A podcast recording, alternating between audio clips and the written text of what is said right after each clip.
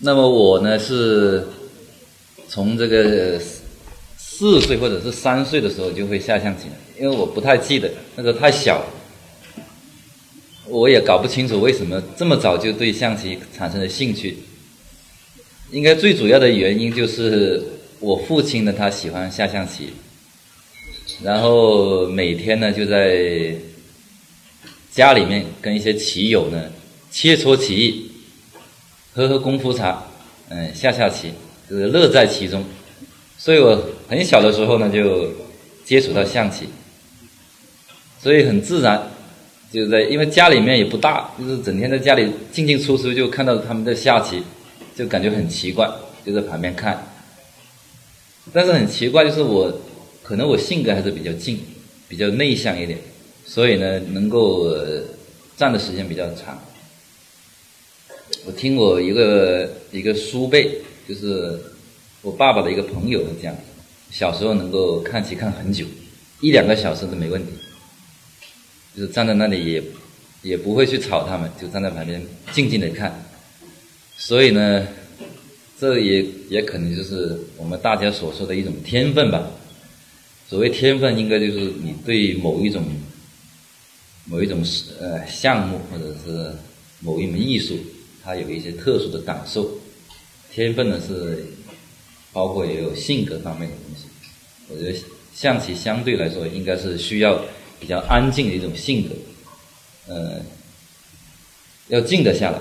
平时动也不要紧，就是你坐在棋盘里面呢，应该是非常非常入定的一种状态，类似于一种道家或者佛家一种一种禅定的一种状态。只有你非常投入的安静下来的时候呢，你才能够理解这个象棋的一种内涵。那么我小时候呢，就反正莫名其妙，不知不觉每天我跟我哥哥下，我们两个也不会下，他呢比我好一点。他可能学会了基本的走法，但是仅仅会走法而已。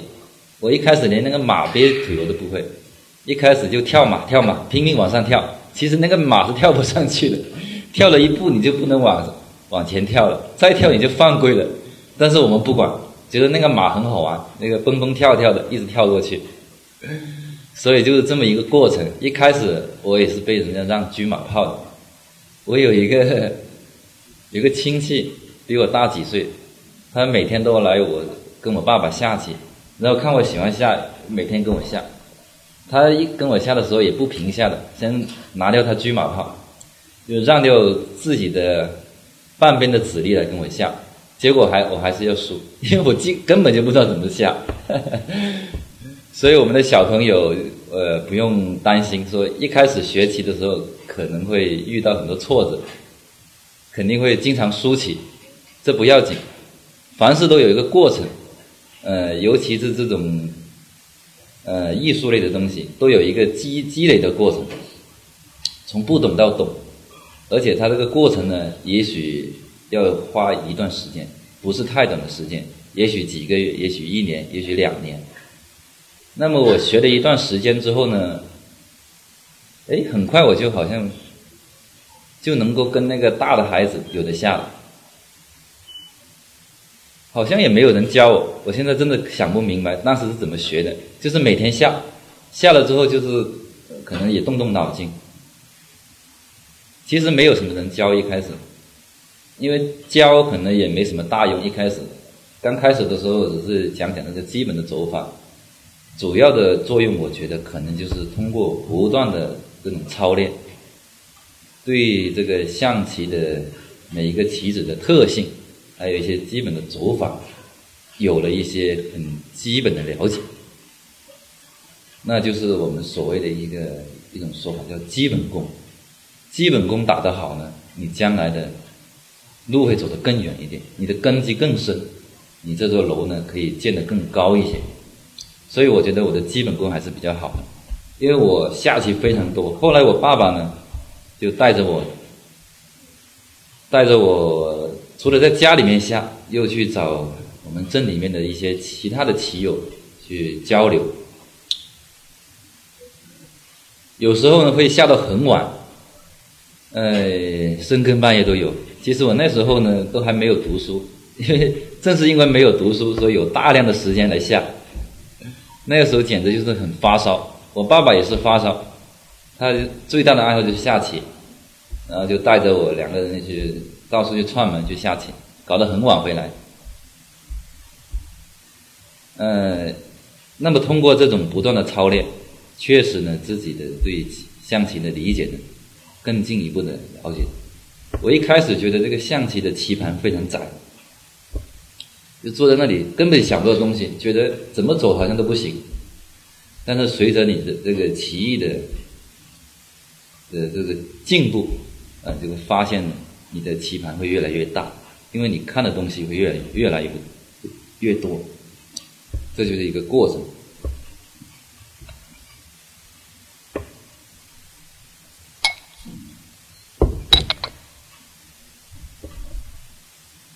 象棋呢，我觉得它就应该是一个以小见大的一门艺术。虽然说它的这个棋盘不大，但是它每一步棋你可以走什么，其实变化是非常多的。它的六十四个里面呢，其实应该是包含了这个《周易》里面的六十四卦，它里面的一些变化。我们《易经》里面就可以看到，它的它的讲的是人生的一些。哲学，我觉得象棋里面也可以体现了这样一种哲学：什么时候应该进，什么时候应该退，这样一种哲学。那么我到六岁的时候水平还可以，六岁的时候到外地去还赢过一一名当地的一名好手。那么后来呢，在读小学之后呢，就有暂时就放下这个象棋了。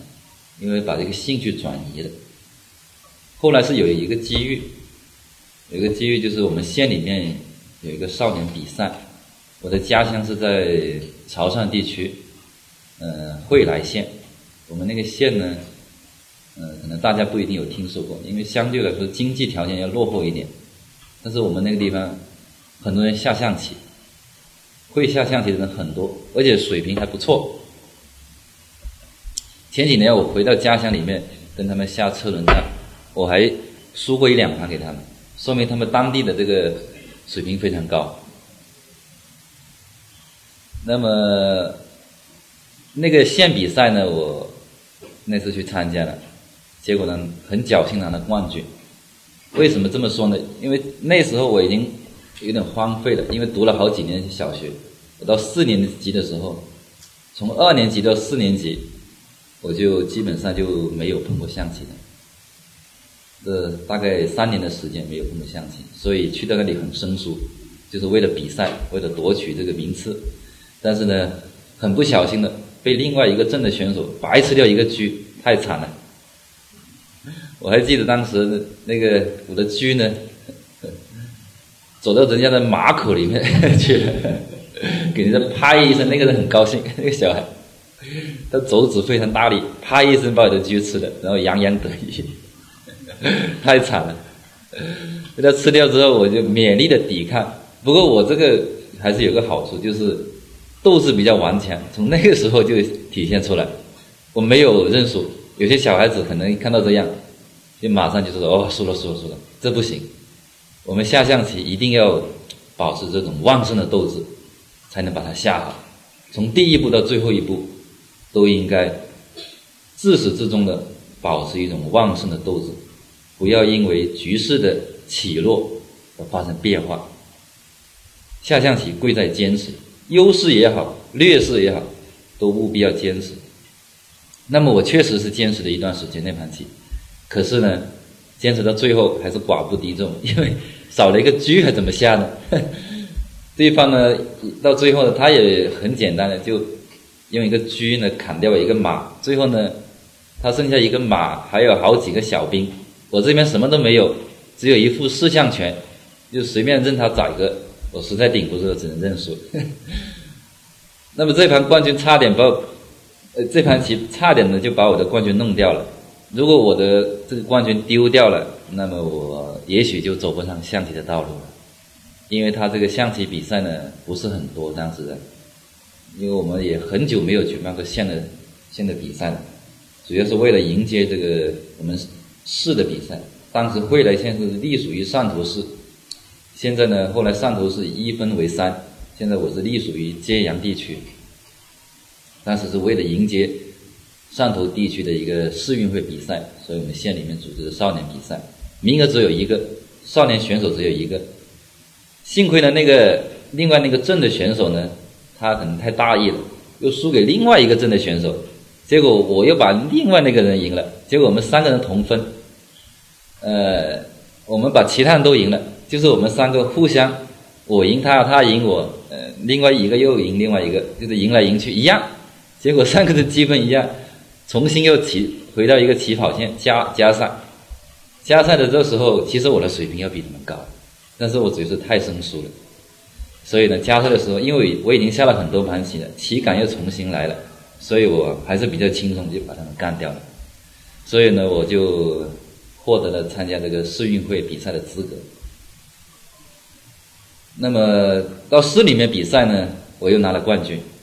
因为这里面相隔了好几个月，我父亲是县里面的冠军，所以他的水平也是不错的。他发现我拿了这个县的少年冠军之后呢，也非常重视，觉得要认真的培养一下，所以呢，就每天呢，我们待到县城里面，我们到县城里面专门去集训的，那时候条件非常好，管吃管住，嗯，伙食非常好，真的，现在我想起来都印象很深刻。有肉吃，关键是，真的，而且那宾馆里面那个做菜的味道也非常可口，我现在很怀念那段时光。那个除了伙食好呢，另外每天下棋，找那个大人下棋，因为还有成年选手嘛。除了少年选手，还有成年选手。呃，父亲呢既是队员也是教练，他就安排我跟其他成年选手下，每天下。下完之后呢，有一个重要的事情，就是一定要总结。下完之后一定要认真细致的说，嗯，看一下父亲或者其他的一些城里的选手过来帮我复复盘，总结一下哪一哪一步棋下的好，哪一步棋下的不好。这个总结是非常重要的，只有通过总结呢，你才能够了解你自己有什么缺点，还有什么优点。所以呢，后来呢，我也养成一个习惯，就是每下一盘棋呢，都要进行一个小结。我们发了一个记录本，然后呢，前面就是讲这个具体的招法，然后后后面一页呢，就是你自己的总结。把自己的总结写写下来之后呢，然后有空的时候翻看一下，这个对加深自己的印象是很有帮助的。后来我一直是这么做。不过现在我有点偷懒了，很少这么做，只是在脑里面过过过过电影就算了。下完一盘棋，躺在床上思考一下就算了，就造成现在很多东西没有没有留下来，很可惜。现在有时候出书都有点有点问题，因为很多资料都丢失了，所以得重新再花大量的时间把它捡起来，有点遗憾。所以小朋友呢，多做一些笔记，嗯，很有好处。那时候呢，在这个县的旅社里面，每天这么下棋呢，确实进步很快。后来到市里面，果然一鼓作气，又拿了冠军。那个冠军其实也不容易，因为汕头市里面，但是管辖的那个县非常多，大概有十来个县区，超过十个县区。你想想，当时是一个地市，现在是一分为三，现在是分为潮州、揭阳、汕头，但是所有的选手，十来个县的选选手都在一起。而且当时我们水平是比较弱的，因为我们会来在汕头地区呢，各方面都处于落后的地位，所以呢，我们都不敢抱有什么奢望。但是没想到呢，我去到那里还把那个金牌拿过来，我应该是我们县里面第一枚这个市运会的金牌。所以后来我们县政府非常高兴，还专门发了一块牌匾给我，嗯，那个。叫什么？许云川同学在什么汕头市什么第几届运动会里面获得冠军？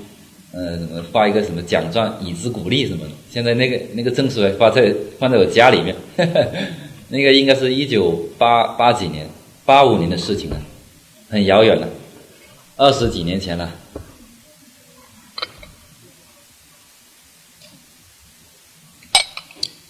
那么后来呢呃拿了世冠军之后呢我父亲呢他是比较奇奇特的一个人他好像看准我好像下象棋还可以。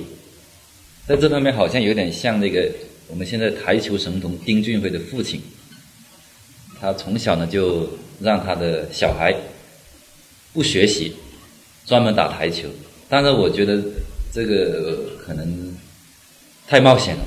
我并不建议那个家长会这么做。我父亲是比较，他走的是一个中间的路线，他并没有像丁俊晖的父亲这么极端，说不学习。当时他就找了老学校的老师，就是说为了要争取更好的名次，就是让我去半天学习，嗯，半天回去下棋，是这样子。所以呢，我的主课基本上也没有落下。当时我的学习成绩基本上还算可以。在学校里面呢，我也混得还不错吧。基本上每年都有一个什么三好学生，嗯。现在我不知道有没有这种这种奖状，不知道现在的评选是不是三好学生，搞不清楚。但是确实每年都拿了一张三好学生的奖状，很高兴。后来呢，为了下棋呢，也被迫的放弃了学习，很可惜。因为后来我到八七年的时候就到广州了，就进入省队了。那基本上就是，基本上就是围绕象棋了。到八八六年的时候呢，就我获得了省的这个省运会的少年冠军。这个过程其实只有一年多的时间，我的进步神速。一个就是得益于我的这个基本功打得比较扎实，另外一个呢就是确实是大量的练习。平时在家里面也经常下，然后呢，我父亲还带着我呢，到附近的一些市、一些县区里面去找一些高手去下。这个下棋呢，除了看书，其实最重要的一点还是要实践，一定要多下多想。它没有什么捷径，一定要多实战。但是这个下的过程里面，一定要非常投入，一定要很认真，你才能学到东西。每下的一盘棋，你才能有所收获。下棋并不是说你下的盘数越多越好，关键就是一个是要下的多，一个就是要投入，投入才是最重要的。那个时候我最大的优点就是投入，我没有别的什么长处。其实我的智商不高，但是我觉得我最大的优点就是能够坐得下来，可以一坐坐好几个小时。而且可以很快的进入这种比赛的状态。那么进入比赛状态之后呢，我对外部的事物基本上就不知道了。有什么人在旁边做什么小动作，有什么人在旁边走来走去，我一概不知道。那么非常投入，我觉得这一点是帮助我不断进步的一个非常重要的一个因素。那么省运会的时候呢，其实也是很不容易，能够拿到这个冠军。但是广州的水平很高，还有其他几个地区，但是海南也是也是广东的，海南的选手也不错，有好几个地方的选手都已经接近成年的水平了。但是我确实这个基本功打得好，然后呢，在下棋的时候呢，非常的投入，所以我能够在比赛的时候把自己的潜力完全的发挥出来。我们看这个小孩子，这个下棋行不行？除了看他这个下棋的具体内容以外呢，还要看他是否能够坐得住。坐得住是非常重要的因素。能够坐在这里，非常端正的坐在这里，能够把自己的所有的精神投入到棋盘里面去，这一点是最重要的。那么后来的省队的教练老师呢，就在谈到这段往事的时候，也特别提到说。嗯，这个小孩确实够投入，除了当时的水平确实已经在少年选手里面出类拔萃之外，那么这个投入、这种专注的精神也是一般的少年选手所没有的。我觉得你要做一番事业，或者是要做什么学问，其实专注投入都是不二的法门。其实包括现在，现在出了一点小名，那么也。在这个棋坛里面有了一席之位之地，但是到现在我还丝毫的不敢放松。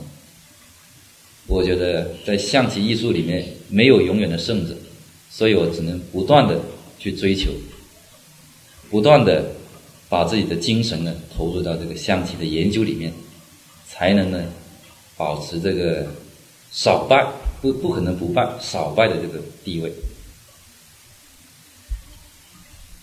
那么到八七年的时候呢，我就被招到省队，因为当时呢省里面要培养这个后备力量，因为我们广东省呢是一个象棋强省，我们从五十年代的时候就已经有专业队了，最早的专业队运动员就是我们大家所熟知的杨冠林老师，老前辈杨冠林，他是最早的广东队的象棋队员。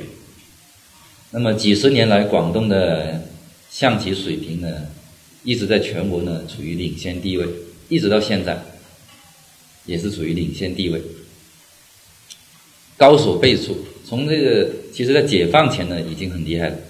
解放前呢，有经常举办一些比赛，有什么四大天王，四大天王，还有粤东三凤。我看他们当时的棋谱。跟现在的比较，其实也差不了哪里去。就是开局的体系没有现在这么完备，但是中局的战斗也是非常紧凑的，它的战术的精妙性也是非常强的。那么我八七年呃进省队之后呢，主要就是有一个非常良好的环境。当时我们省队有十几名队员，十几名队员有男有女，有老有少，我是最最小的一名队员。但是我去到之后呢，还有一个广州的一名选手，他当时是省少年赛的第二名，跟我在一起。我们是寒假的时候去的，寒假到广州集训了一个多月，然后就准备过年嘛。然后我们我跟那个广州的选手两个下了十几盘，当时那个人已经很厉害了，他已经是广州市的成年的甲组水平了。甲组呢，就是广州市成年的前十二名，所以他其实他当时的水平已经很高了。不过不知道为什么，他跟我下的时候总是差一点。然后呢，哦，我还有一段故事没讲。我在此之前呢，我还去过汕头，那段经历对我非常重要。重要。我在进省队之前呢，因为比完赛我回到家里面，呃，又重新开始读书了。当时呢，汕头有名教练，呃，叫张汉前的，姓张的，文章的张。他呢，一直是汕头市的一个著名的棋手，而且他还肩负着一个业余体校教练的这种职责。所以他当时看到我之后，就觉得应该好好向这么方面发展。他就专门跑到我家里面，跟我父亲呢聊了一段时间，聊了聊了几个小时吧，然后就。说服了我父亲，就把我带到汕头去，就跟他学习。那么在汕头住了有一个多月，这段时间呢，对我确实非常重要，也是每天下棋。但是这个张教练，一个是水平，呃，是市里面的水平的，因为他教小孩确实有自己的一套非常有用的办法。我们有几种办法，一个就是，一个就是总结。每下完一盘棋，要自己写小结，而且下的这每一盘棋都是有针对性的，就是针对什么开局。因为我那时候确实开局要差一点，可能张教练也看到这个问题，开局没什么体系。那么针对你每一个开局，呃，来下，下完之后进行总结，那么。下了一段时间之后呢，你对这个开局呢，自然就有一定的了解。虽然说了解不一定很深，但是应该就比以前好很多了。还有一种方法就是下，就是就是打谱。我们这个打谱也很奇怪，打谱也不用棋盘的。嗯，现在看起来，不过这个得具有一定的水平才行。如果初学的可能不行，初学的初学的棋手我。我建议还是少打点谱，因为打谱的东西呢不容易理解，还是要多下自己多想。毕竟打谱它是间接的经验。我小我小时候很很早就打过谱，大概读小学之前我就会看棋谱了。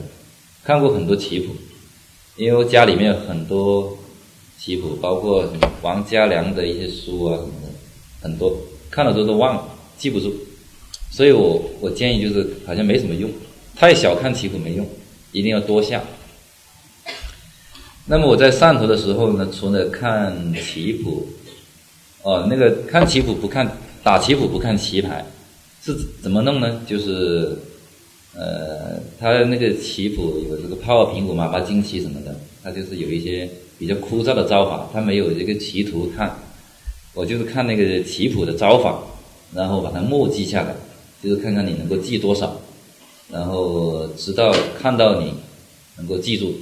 记住之后呢，你说记住了，然后你就跟老师说，我记住了，就拿个棋盘出来打，嗯，一步一步的摆出来，就是以此来死记硬背。其实这个其实理解不了，因为当时看的棋谱都是高水平的选手的水，那个棋谱理解不了，只能是理解一点点，能够通过这种方式确实能够加深印象。我后来有一次参加全国比赛。很偶然的，还还用到了其中的一盘棋，就是当时我在上头的时候，就是这种墨迹的方式所看过的，呃，一篇棋谱，结果还派上用场了。就是当时我看了棋谱之后呢，有一些有一些认识，嗯，一个对这个开局到终局的走法呢，嗯，也已经有了解了。另外，当时也思考过一下，想不到后来还派上用场。所以我觉得这个方法还是挺管用的，就是比我们现在拿着一一本棋书，或者我们在电脑上，嗯，看棋谱，应该还要管用的多。这种最传统的方法，我觉得还是挺管用的，就是墨迹，通过墨迹的方式呢，来加深记忆。另外还有一种方法呢，就是去找外面的人下棋，外面的高手下棋。每天那个张老师就带着我去拜访我们汕头市的一些高手，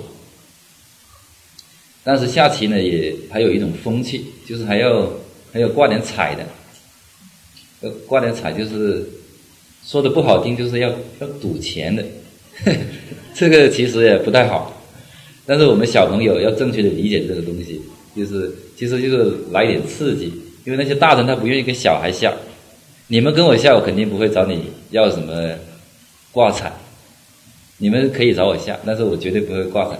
但是当时一种风气不一样，当时呢，业余棋手好像也有这么一种风气，他不会轻易的把自己的棋艺跟你交流，拿出来跟你交流。另外，可能是这样才能够真正的体现水平。那么我那个张老师也就觉得这样挺好，这样才能够使到对方，呃，使出真功夫。你能赢就使出真功夫吧。然后呢，我交点学费也可以，但是下盘棋好像还有对局费也不少，十块钱。八几年的时候十块钱也不少，但是那个张老师收入也不高，他也没什么收入，一一个月几十块钱，所以也是豁出去的。不过后来好像我也没输到什么，因为我赢了也还可以拿十块，输了也给出去。呃，结果还真的没有亏本。我后来细想，真的没亏本。有一些有一些所谓的高手，也是高手，不是所谓的。有一些一流或者二流的高手，当时想拿点对局费，结果呢，都变成对，都变成给我发一些训练补助了。我觉得这段往事想起来也是蛮有意思。呃，确实，因为有了一点这么一点小刺激，他们呢下棋非常认真。我有时候下的慢一点，对方就拼命说走快点，走快一点，因为他们想赢棋嘛。我们还还带了一一个棋钟，那种比赛的用钟，一个钟里面有两面的，叫双打钟。我走一步就按一下，对方走一步就按一下。就是可以现实的，我们为了就是大家公平起见，就把那个棋钟拿出来，愿意下多少，半个小时、一个小时都可以自由选择。其实还是比较公平的。通过这个大量的练习呢，因为确实我知道那个那个张老师也不宽裕，十块钱对他来说也很重要，所以我我也很紧张。我下棋的时候也非常的认真，本身我下棋就认真，但是有了这个压力之后，我就更加认真。我小时候还是比较懂事的，因为家里面情况不是很好，我对这个金钱还是有一定的概念。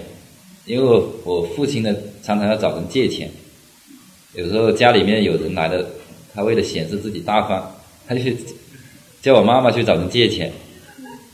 每次也是借十块钱，十块钱可以做一顿很好的饭吃，另外还可以留一点。嗯，所以呢，我非常认真的去对待每一盘棋。结果呢，那一个多月的时间里面，进步确实非常快。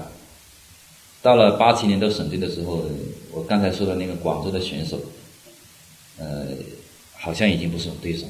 他当时其实已经是广州市的，在成年里面已经有一定的水平了。当然不是很优秀，但是跟我比起来，好像已经有一点差距了。结果下了十几盘，我只输了一盘给他，赢了他有七八盘，还喝了几盘。所以后来呢，省队的教练呢，领队呢，一看，哎，这个比较明显的这个差距，就把我留下了。从此呢，我就走上了象棋的道路。我真的没想到这么一走呢，就。二十几年了，从那个八七年到现在，二十三年的这个专业棋手的道路，想起来也非常漫长。但是回想起来，有时候又觉得非常短暂。很多往事呢，都历历在目，很多细节我都能记得。当时如何打谱，如何研究。一开始到广州的时候呢，生活是有点不习惯的，因为一个人在这里生活，虽然说集体生活呢。呃，条件还可以，这个住的条件也不错。我们旗队是在二沙岛，现在也在二沙岛，那里环境其实非常好。当时还没有什么开发，当时那里通不过去的，就是从二沙岛那里，从海印桥那里走不到广州大桥那里去，那里是封闭的，那里是一座村，叫二沙村，没什么路进去的。有一座很小的桥，后来被当做危桥，把它拆掉。那座桥就是通往我们那个运动技术学院，就是现在训练基地的唯一的一条路，连汽车都进不去。那里环境非常优雅，就是当时也有很多军阀在那里当做他的寓所。嗯，在二沙岛这几十年里，在二十几年里面呢，就是。有很多故事，一开始生活是不习惯的，一个生活要自理，生活自理是一个问题，就是很多包括一些洗衣服啊，如何很简单的问题，自己都没有处理好，因为那个时候在家里面都是靠母亲，母亲对我照顾的太好，她什么事情都不用我去做，结果导致我这个自理能力有点问题，就在那里。有点苦闷，到那里有很多，这是一个问题，那个问题还好一点，然后通过一段时间就能够适应了。然后还有一些语言的问题，我那个时候也不会讲粤语，广州话也不行。我们家乡是讲潮州话的，但是广州话在广州，普通话在广州好像不是太不是太流行。我讲普通话，人家就跟我讲广州话，哈 哈反正我也听不明白。呃，我很想学，但是也学了有一年一年左右，就基本上都会了。因为在队里面，所有人都讲广州话，没什么人讲普通话。广州话具有绝对的统治地位。当在当时的广州里面，当时你如果去问路的话，肯定你如果用国语去问他，对方也会用用广州话来回答你。我去上学的时候，那个老师也是用广州话，搞得我很苦恼。我那时候又内向又不敢问，结果搞得我的学习又有点落下了，比较苦恼。最苦恼的一个问题还是这个自己的棋艺问题，这些生活的问题还好，呃，主要是觉得自己的水平不行，因为之前在少年选手里面好像称王称霸，可是到了省队里面呢，自己是最小的队员，而且呢。呃，这个队友、这个师兄师姐的这个水平都非常高，这个差距太大了。当时我们队里面有著名的一些选手，像吕青啊，还有我们的杨老啊。杨老当时已经退休了，他为了迎接八七年的全运会，又重新回到队里面。他当时已经六十多岁了，还非常认真下棋。所以养老这一点非常值得我敬佩，他这种，他一生就是非常认真的下棋，没有其他东西，一丝不苟的去下棋，不管是对谁。当时我们还有一些女队员，然后在队里面呢，我的水平是最差的，跟有些女女队员可能有点接近，但是在男子里面肯定是最差的。后来我们举行了一次选拔赛。选拔赛呢，就是为了选拔出最强的阵容去参加这个全国比赛。每年都有一次选拔赛，那么选拔出最强的阵容去参加全国比赛。我们每年有一年一度的全国团体赛，还有个人锦标赛，这个是国家体育总局所规定的常规的比赛，由国家组织的正式的比赛。